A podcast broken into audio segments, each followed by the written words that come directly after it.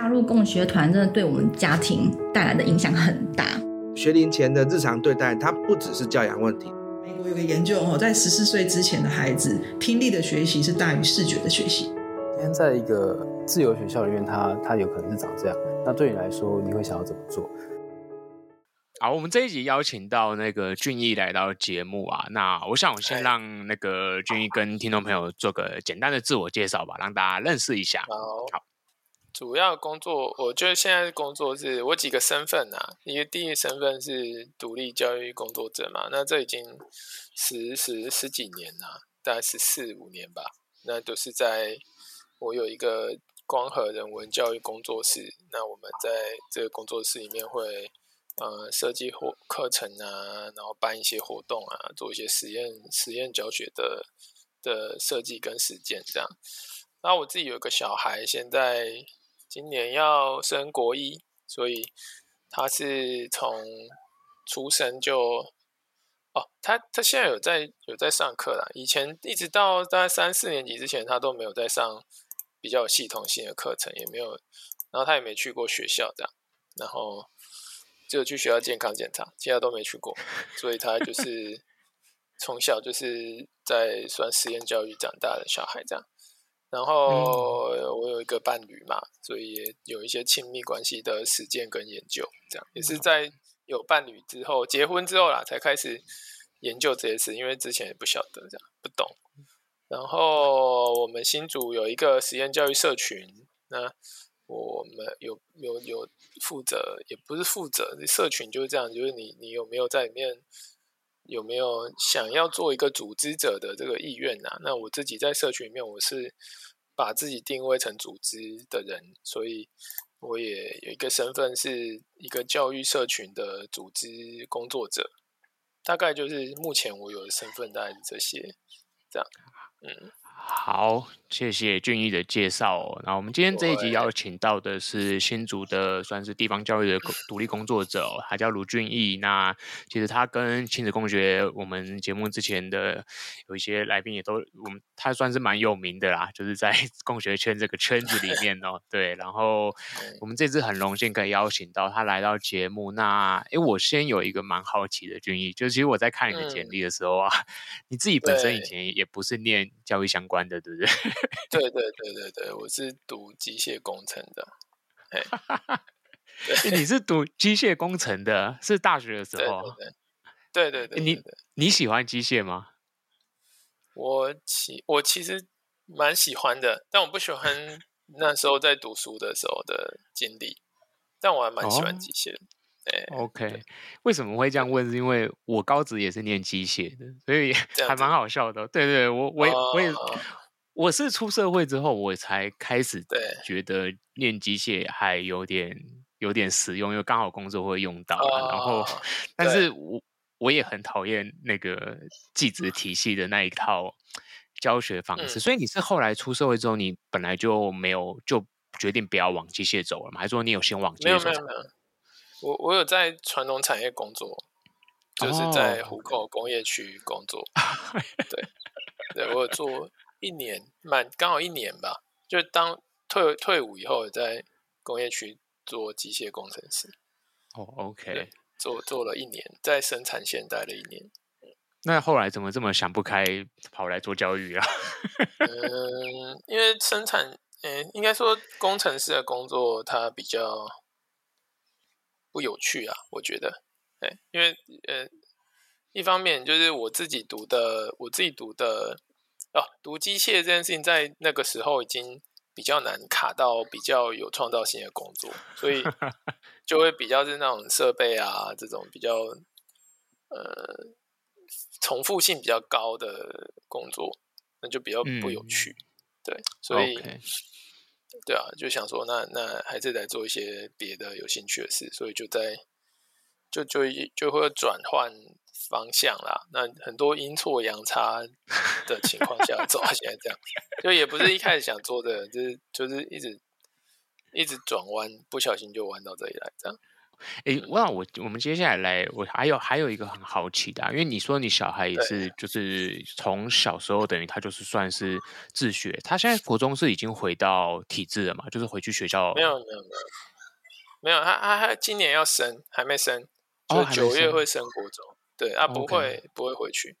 哦，不会回去，所以会继续自学吗？他没有要，他没有要回去啦。他如果要回去也可以，但他没有要。OK，他他不要回去。对，哎、欸，那你算是很早就开始让你的小小孩选择走自学这一条，因为那算是几乎已经是快要十年了嘛，对不对？就是将，就是等于。那那个时候台湾还没有这么多自学生呢，你我觉得这这条路 蛮蛮勇敢的。呃，不，因为我我那个时候就有认识。在家自学的哦的小孩了，oh. 我有跟他们一起工作，嗯、那已经知道他们，然后也认识他们一阵子哦。对，所以那个时候我认识我最开始认识的在家自学小孩，在我家小孩要升小学的时候，他们都已经高中生了。Oh. 哇，这很大！就是、他们国中认识他们嘛，啊，他们高中没有，那时候都要上大学喽。他们，我国中认识他们啊，嗯、然后我小孩升小学的时候，他们已经都要上大学了。OK，那看起来就是没什么问题啊，所以我自己是没有什么 怀疑这这条路可不可以走，因为他们我认识的人就没问题，所以还好。对，就我觉得这是最明显的，就是我觉得很多很多家长他们对自学都会有很多的自学都会有很多的恐惧或者什么，我都推荐说，你们可以去认识一下已经。已经自学到很大的小孩了，就是已经长大的，可能已经十五、十六、十七岁的小孩，你可以去看看他们是什么模样啊。你你的担忧可能会减少一点吧，因为大家害怕的是，呃，我如果不走主流这一条路的话，会不会我的小孩走自学，会不会碰，会不会未来会变得什么？什么奇奇怪怪的样子，我我不敢想象之类的。这个我觉得也刚好可以想问一下，说俊英，其实，在新竹这一个地方啊，就是我们应该大大家可能讲说，竹科有很多的科技新贵嘛，这现在台湾可能有非常多的高薪的人才，他们都聚集在新竹这里。你自己怎么看待？就是说，在新竹这个地方发展的这个教育啊，因为其实。华德福有好几个、好几所学校都在新竹嘛。其实我觉得新竹也没有说实验教育发展的不好，但是应该说也发展的蛮蓬勃。就是说你自己观察在这边，你在这里工作的这个作为独立教育工作者啊，你怎么看待说，嗯、呃，传统的体制的教育的一个问题，跟呃，包括你自己现在在这边带自己的自学自学团体。那我觉得先我们先看，先聊聊看说，嗯、地方上你怎么观察说台湾这个聚集最多很高薪的家庭的他们的教育的方向是什么？跟大部分你常碰到的是一些什么样子的家庭呢？新竹这边就是实验教育，虽然人数算蛮多，因为我们这城市生育率也蛮高的嘛，就其实是科学园区家庭生育率蛮高的啊。那嗯，虽然是这样子，就是他们他们也因为比较有资本的关系，就不管是经济资本还是文化资本，他们都比较有办法在交易市场上做比较，呃，好像比较有选择的那个那个资源这样。可是可是因为他们的呃生活圈跟成长的模型都很接近，所以新竹我我倒不觉得新竹的。呃，实验教育的是比较，他他他人数算多，但要说蓬勃发展嘛，这个概念我就有点不太确定是不是真的是这样，因为没有没有成正比了，对。呃，相较于其他，比方说五都好了，那当然新竹跟五都比比较不公平啊，在人口数上就不不是一个对等的比较的基准，但是呃，以新竹的中产阶级的。的资本的状态来说，呃，新竹的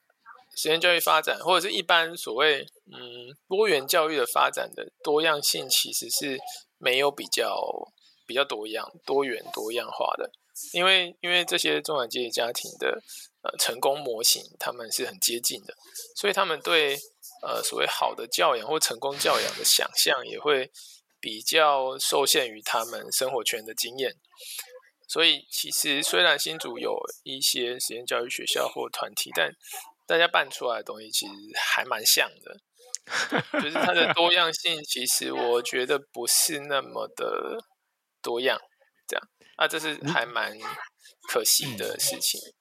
嗯，你的那个像是指说他们他们某一些哪一方面的像啊？是说他们的呃类型吗？还是说什么他们的呃？某一种方式，这个这个像我还蛮好奇的，就是因为我可以理解，就是说他们想要，他们可能就是这些人的社经背景都很接近，所以其实他们成长过程应该都非常的相似。然后大家只要抄着那个 model 去走，他的小孩可能就就会像他一样成功嘛。我觉得这是最合理也是最保守的方式。对对对对对，是这样，就是他们。的不管是同事啊，还是客户啊，还是朋友啊，社区邻居啊，可能都是差不多成长背景的人。那如果是在这样生活的生活圈里面，他们可能就不知不觉的，他们对所谓成功生活想象，或者是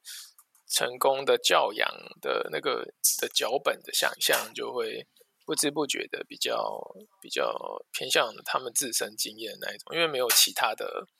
没有其他的可以参考嘛，对，对，对，对，而且就算有可以对照的，也搞不好对他们来说，可能也是一个，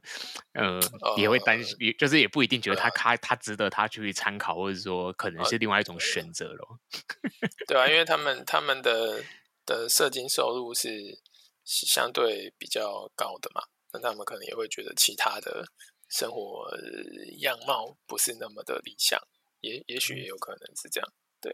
好，那我有另外一个很好奇啊，就是既然你自己当初走向教育这一条路啊，很多人可能就去选择当呃，可能体制内的老师嘛，或者是补习班啊，或者是各式各样的呃，已经过去很熟悉的大家知道的教职相关的工作啊，就是什么样的原因会让你嗯？你去觉得说你要做一个独立教育工作者，然后走一个你现在创立的这个呃黑龙骑士团的这一个新的一个自学团体，因为我蛮好奇说，就是想做教想做教育这一块，大部分的人都会有很多更保守的选择嘛。那是你自己对于传统教育的一些什么样的东西是你不能你呃，我们应该说你可能觉得可以修正的，或是可以去做得更好，让你选择要走我们像定义说，假设走上实验教育这条路好了，嗯。嗯，这有两个轴线混在一起，变成我们现在路线。第一个轴线就是对呃过去那种所谓填鸭式或威权式的教育的的反动嘛，这是第一条轴线。那第二条轴线是对呃教育商品化，就是嗯呃市场式的教育模型的反动，这样。那这两条轴线交织在一起，就表示我们后来发展的路线啊，就是我们一方面反对威权的威权式的跟填鸭式的学习方式，一方面也反对把教育这件事情当成一个对价交换的的东西，这样我们更更看重其他的。的面向，比方说跟小孩的关系啊，跟家庭的关系啊，这些这些事情，我们是试着想要把这个东西拉出来，在教育现场看看，说它能够有没有可能开启什么新的可能性，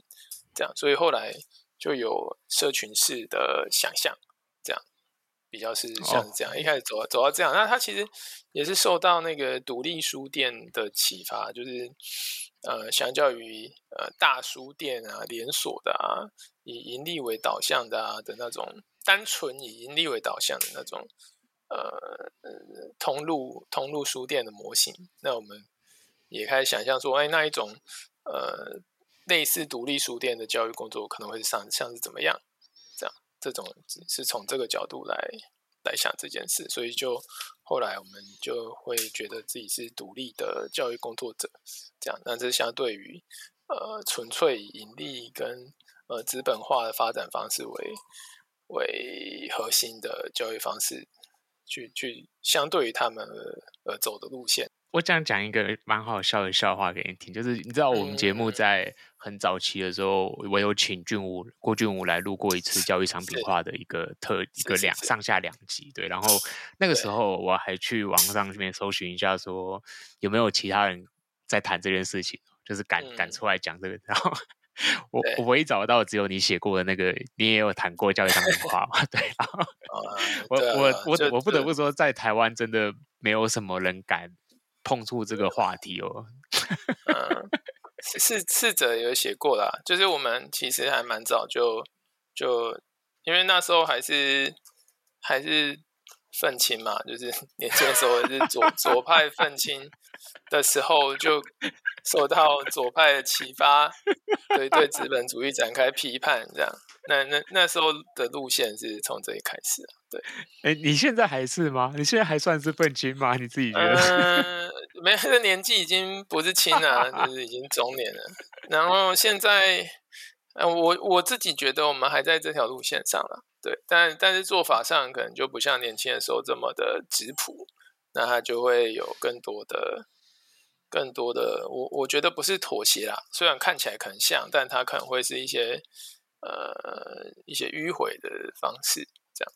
我自己，哦、我们目前是会这样子去去思考这些事。嗯，好、哦，那刚好也当也来这边，就是说，我觉得。我觉得其实我也很想推荐这个啦，就是你自己创了一个自学团体嘛，嗯、对，然后，对。呃，我想就你就跟听众朋友来稍微介绍一下吧，就这个黑龙骑士团哦，哇，这名字我真的前几之前听到的时候，嗯、我在新竹有一个那个朋友，就是对啊，他们是亲子共学团的朋友，然后他也跟我说，他说他他是他很认真在想他的两个小孩要去暖蛇，还是要怎么走什么路，他最后突然就跟我说。嗯他想要去卢俊义那边，他可能会考虑去卢俊义的黑龙骑士团。然后我就回答说：“这什么名字？暖蛇也没有多高明啊，不是龙就是蛇，差不多啊。” 对对对，然后就很好笑，我就跟他说：“我说，哎，他的团团名怎么会取得这么中二？我说这个人应该还蛮好笑的。嗯”好，你来帮我们介绍一下这个。对啊，刚好来介绍一下，说你你，那你后来就是什么样的契机让你决定要创立这个黑龙骑士团？跟你这个骑士团，其实我已经看过你给我的介绍，我我觉得我觉得很，我老实说，以我的观点来看啊，我觉得很勇敢，就是。这样子的一个脉络下的自学团体，我觉得需要一个呃非常明确的核心，你你要你很清楚你自己在做什么，你才有办法把嗯、呃、你的这个定位定得这么的清楚，然后让让我看的时候，我觉得哇，这个我觉得很有趣的一个方式。那你来帮我们跟听众朋友介绍一下你这个在新竹的黑龙骑士团啊。呃，严格说起来，骑士团应该是一一个大的教育社群里面的一个子社群啊。那这个大的教育社群，就是十几年前从我们进来独立教育工作这个这个圈子里面，我们就开始一直不断的累积跟经营到现在这样子。嗯、所以骑士团其实是一个这么多年来我们在这个圈子所累积的资源跟。跟理念，哎，不要说理念，跟教育概念、跟方法、工作方法的的总总集合的的状态啦，就是把我们这么多年来累积的，不管是人力、物力，还是还是工作方法，全部把它在这个骑士团的的概念下，试着去把它实践出来，会是一个像是这样子的一个东西。那它的。基基本核心概念也还蛮简单的，就是有有一个实验教育一直以来的论述是，呃，传统教育它给小孩更多负面的影响嘛，相对于正面的帮助，它给了更多负面的影响，以至于让小孩后来也许他就不喜欢自不喜欢学习了，或者他就失去自主学习的能力了，或者是他在呃情绪发展或人格发展上有很多困难。像这样子的论述，那如果是这样子的话，那实验教育以前面对的方法是我们来放毒嘛，把它放个一两年或两三年，小孩也许就可以把传统教育所累积的所谓毒毒性或毒素，或者是那些不良的影响所给移除掉，然后展开新的自主学习形态，这样这是传统的想法。那那一个很自然的直觉就会是，那如果我们从来没有累积毒素的话，会怎么样？就是都不要去啊！一开始就不要去，一开始就不要累积一些有的没的的话，那小孩会长这样，真的会像呃这样子的论述所说的一开始就没有会怎么样呢？真的就会是一个理想的人吗？或什么或怎么回事吗？这样，所以，呃，当然更早之前是一个关于什么反威权啊、不打不骂的这个这个实验啊，就我们家就不做这件事些事情。那小孩长大真的会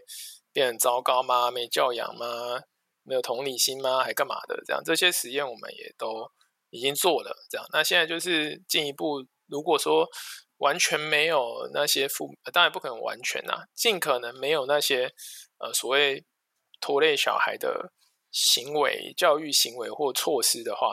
那会不会其实小孩他真的能够长成一个不一样的样子？这样，那核心其实就是这样的概念。所以我们在小孩在某个年纪之前或某个状态之前，我们就主张小孩就几乎尽量什么都不要做，这样。就除了让他可以 接触新的事物，让他可以有好的亲密关系跟情绪发展的人格发展的环境之外，我们都不要做，这样也不要上课，也不要做各种可能会揠苗揠苗助长，那怎么念？揠揠苗助长是这样念吗？嗯，反正可能会让小孩变好，但也可能会变差，这种赌博性的教育措施，我们全部都不做。那会发生什么事呢？啊，其实核心概念就是一个这样的实验，这样，那就征求志愿者来看看会怎么样嘛。嗯，所以说起来，真的就是一个把小孩当实验品的实验教育吧。对，就真的是这样。啊，可是我其实不太知道实验教育不把小孩当实验品是要做什么实验。嗯，我觉得这是一个蛮好的一个呃一个问题，就是说很多人都觉得说，呃。我最近也自己刚好在也在找一些工作的事情，然后也有也有碰到一些面试的问题，在大家会讨论说，包括我们自己在正大的朋友都讨论说，到底我们我们用实验教育这个名词，很多人很多家长会觉得说，好像你把我的小孩当白老鼠，或者是就是你拿你你们在拿小孩做实验。可是其实我觉得蛮有趣的是，我们刚好前几天跟我朋友我们我我们半夜在聊天，就聊教育，然后我们就在讲说，对。其实，就算你在传统学校，每一个小孩还不是就像在做实验一样，就是你你只是拿了一个，你你只是把变音降得很低，然后让大家都去尽量变成同一种样子。可是，即使是在这样子的，嗯。模式跟系统下面，每一个小孩长出来的样子还是差很多嘛，就是有有好的，有有有传统社会觉得很好，有传统社会觉有时候有时候会觉得不好的啊，就是所以其实我常觉得，嗯，实验教育当然大家它的名词，我觉得那就只是一个名字啊，但是其实我觉得在教育里面，它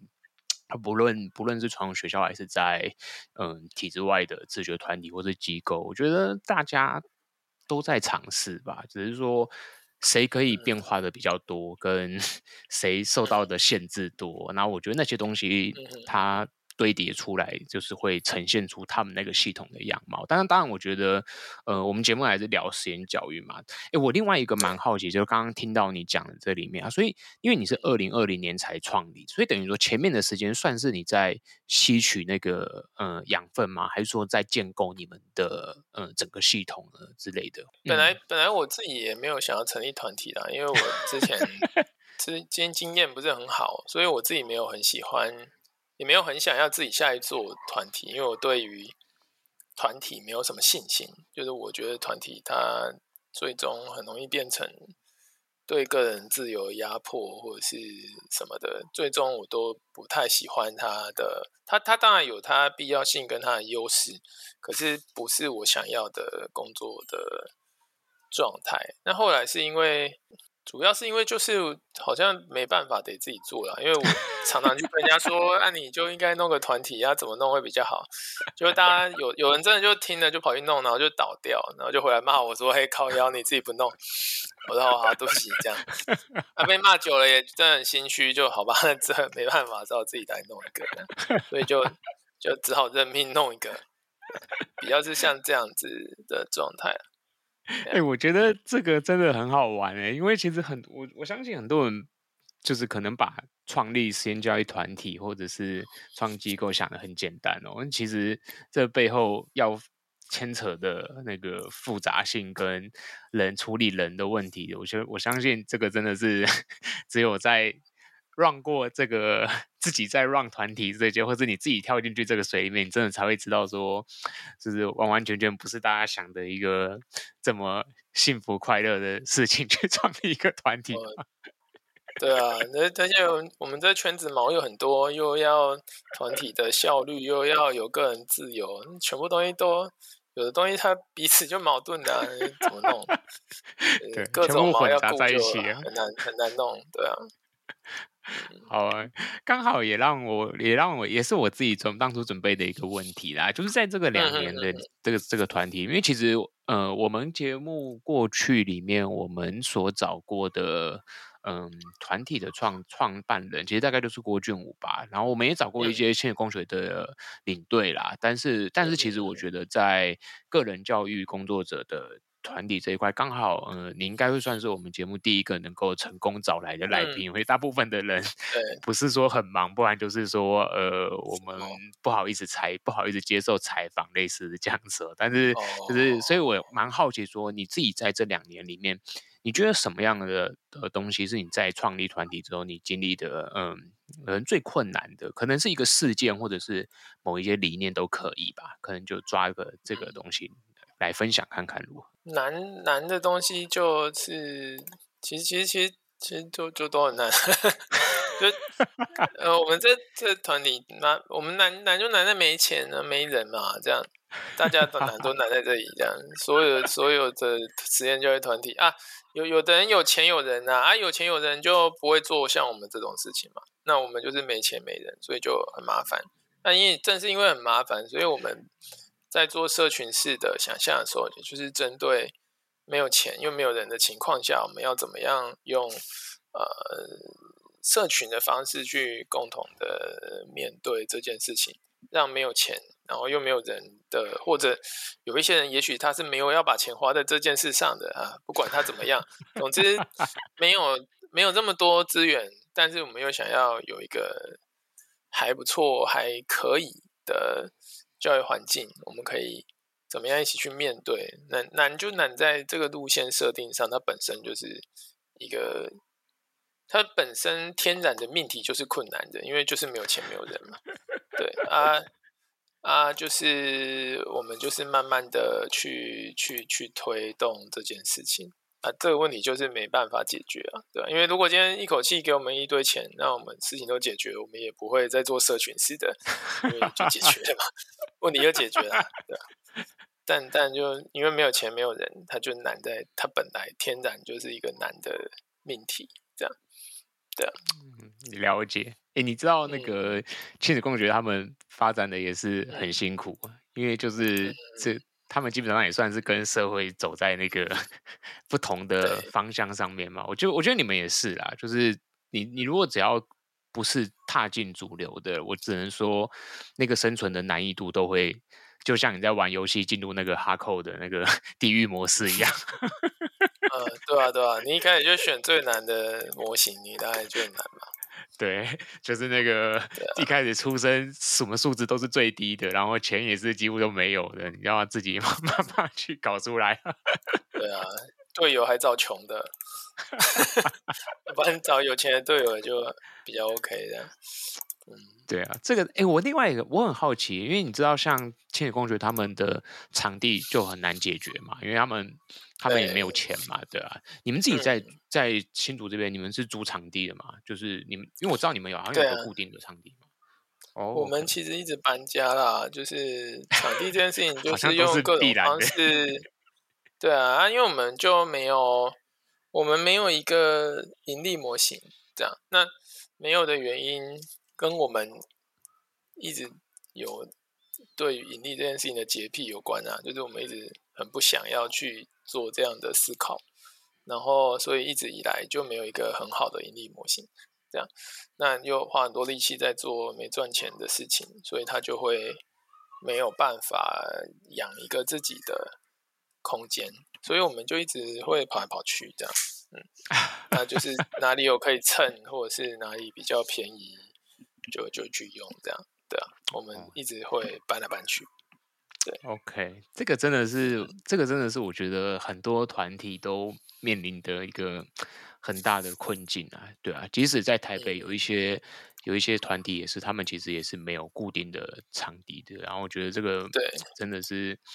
台湾发展实验教育，我觉得那个团体很多背后是没有一些比较可能我们不能讲说财团啊，或者说基金会啊，或者是某一些人的就善心人士的资助。如果你没有这一块，真的是很辛苦啊。对，哎，我想要让你去，你可以再多讲一讲那个。我想要让听众朋友去思考这个，可以去听那个，因为你的你的这个团体有分低年级跟高年级嘛，对不对？就是我我很我很喜欢那个理念，你可以在节目上 面分享一下，就是说你你你你上面写那个低年级跟高年级的核心的差别，对。嘿呃，我我们区别低年级跟高年级，就是低年级就是出生开始，一直到高年级之前都是低年级的。那低年级这个、这个状态，它就是先说高年级啊，高年级状态就是他只要有想要做的事情，他有一个自己想要追求的事情，或者是对自己的样子有一个自我期许，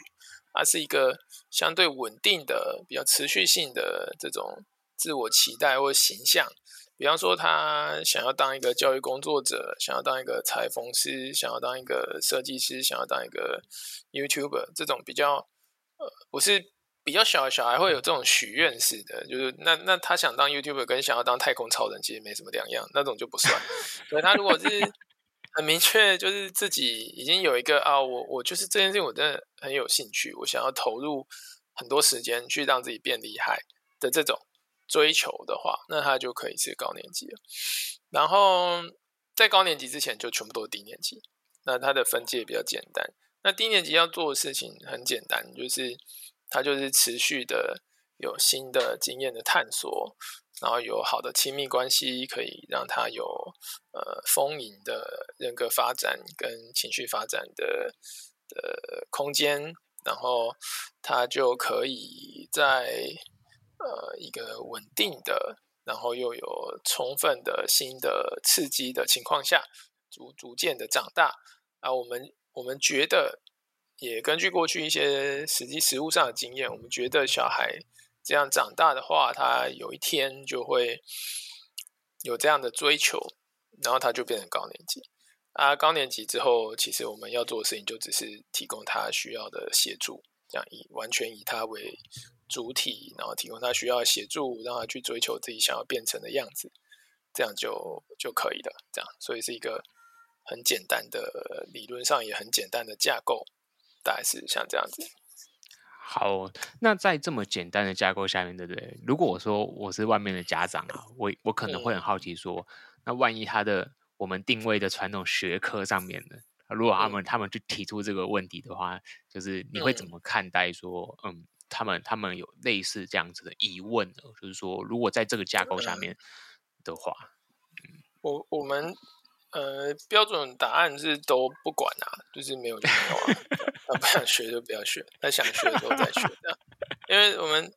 我们明确跟家属说，我们就是在做实验，那你家小孩会变怎样，我们不晓得，这样，所以你要送来，你要想清楚，我们就讲很白啊，那他要来就来啊，这是做实验嘛。因为如果不这样做，我们就不知道；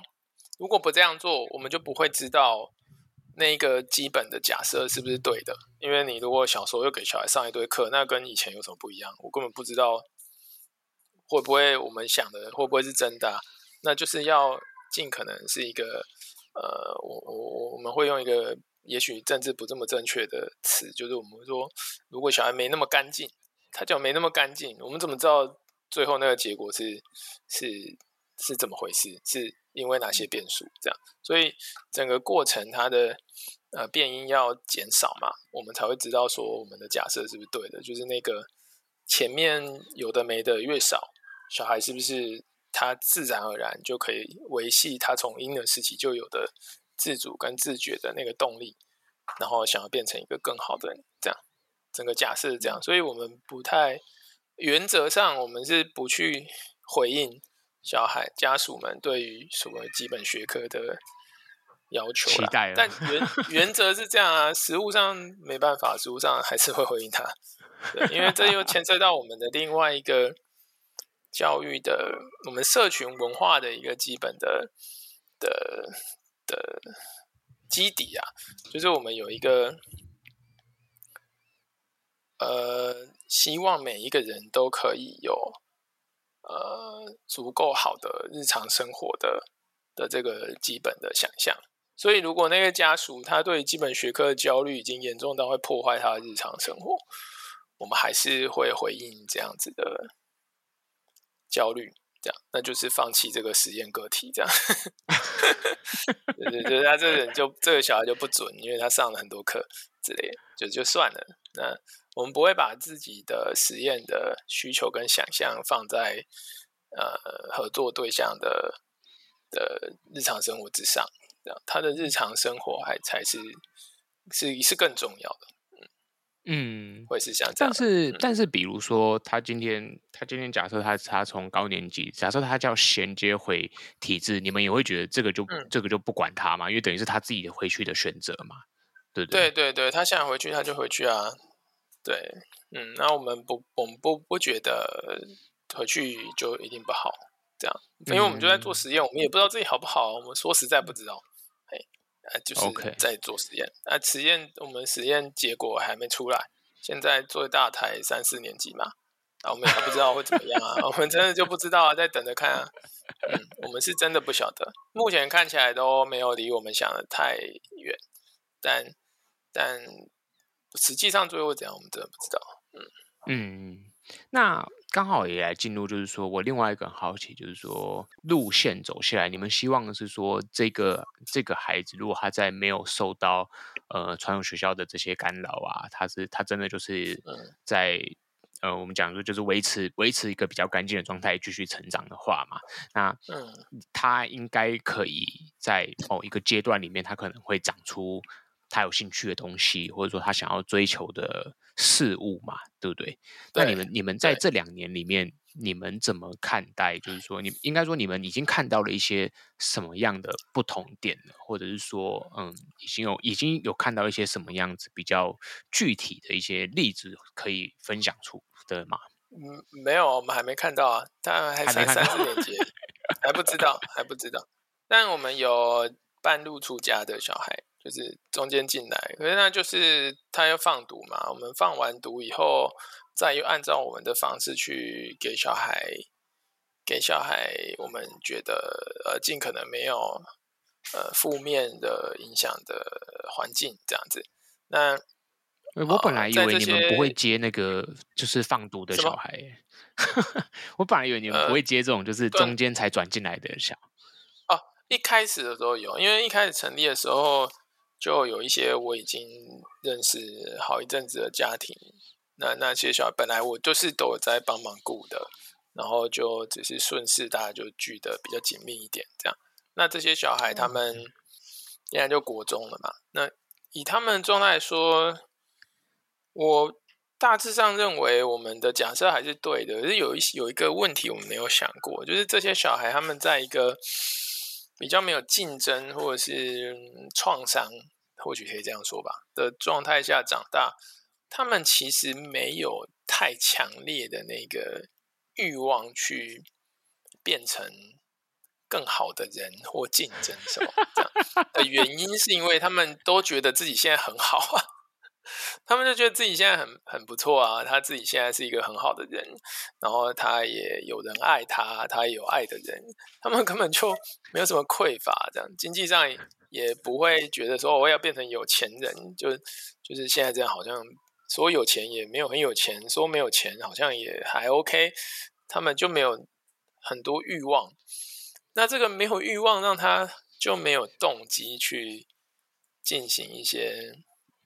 一般我们会看到那种好像很厉害的小孩所做的事情，所以他们就会呈现一个爱做不做的状态。那一般会对一般教育现场会对这件事情很焦虑，我我也曾经很焦虑，然后觉得说，哎、看好像不太对劲，把小孩养成这么废，这样都没有狼性。然后，当然我们本来不想要小孩有狼性啊，可是我没有狼性会变成这么像泥巴一样，我们也没想过。可是。嗯，现在我看他们的样子，我有新的理解，就是我觉得他们好像只是因为没有没有环境的压力跟需求，使得他们没有那样子的动力，这样子。所以，也许他们未来，或者是有机会再接触到不一样的，嗯，比较有压力的环境下的时候，他们也许就愿意去做一些挑战。但这我也还不知道，要等到他们毕业离开我们以后，我们才看得到他们是不是真的可以这样。可是这些小孩，他们也不是从小就在我们这里长大的啦，所以也就是一个参考的状态。啊，我们目前就是在看。更小的那些小孩长大以后，他们会不会像上面的小孩一样，怎么这么软趴趴的？这样，但我我就觉得很有可能啊，很有可能就是这样。对，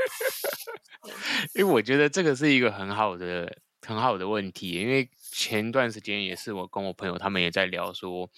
他们我们也我们我们有一些朋友确实也看到说，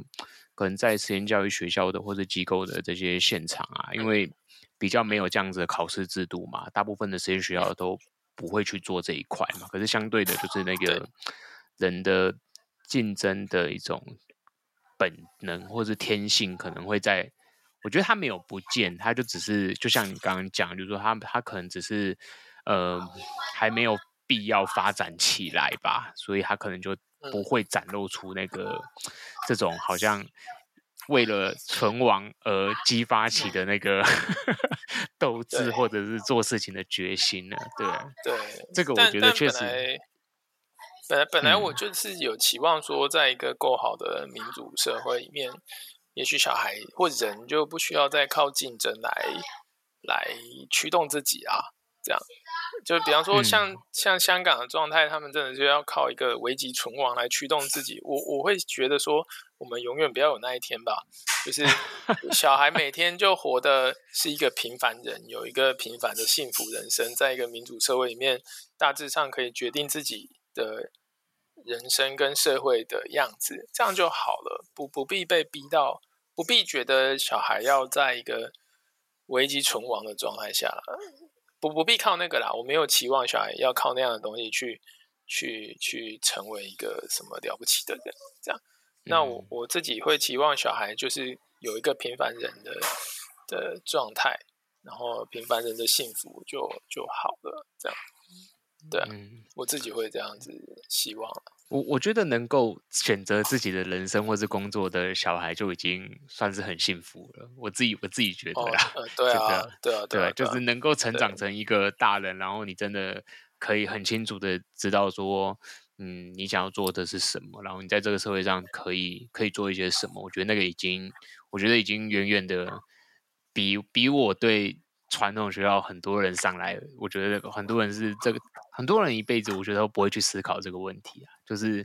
我我好像我的路走了这个路，我就是做这个了，然后我也不会去思考说，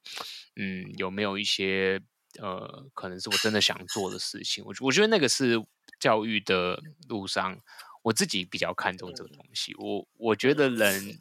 我觉得传统教育对我最我最不喜欢传统教育的一点是说。